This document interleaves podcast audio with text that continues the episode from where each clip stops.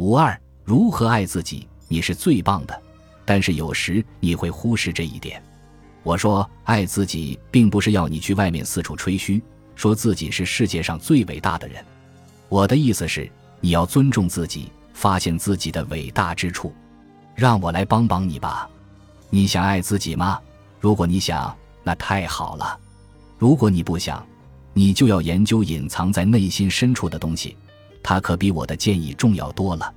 如果你不知道自己想不想，我建议你向咨询师寻求一些专业帮助，他们可以帮助你理清发生了些什么。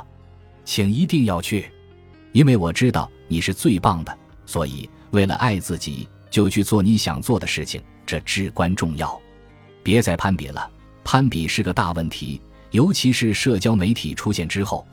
每个人都有优缺点，你要弄清楚什么成就了你，并真正的去欣赏他们，好吧？或许萨利有一头秀发，但是他算术有你快吗？他能像你一样受到所有侄子侄女的喜爱，做个很酷的姑姑吗？每个人都有自己的长处，我们要坦然接受自己的一切。比如说。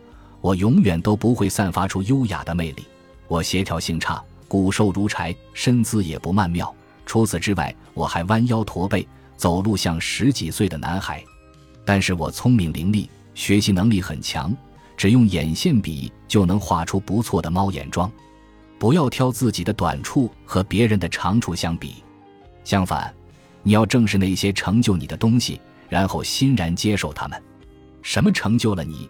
就在这个方面全力以赴，感觉哪里舒服你就去哪里，什么开心你就做什么。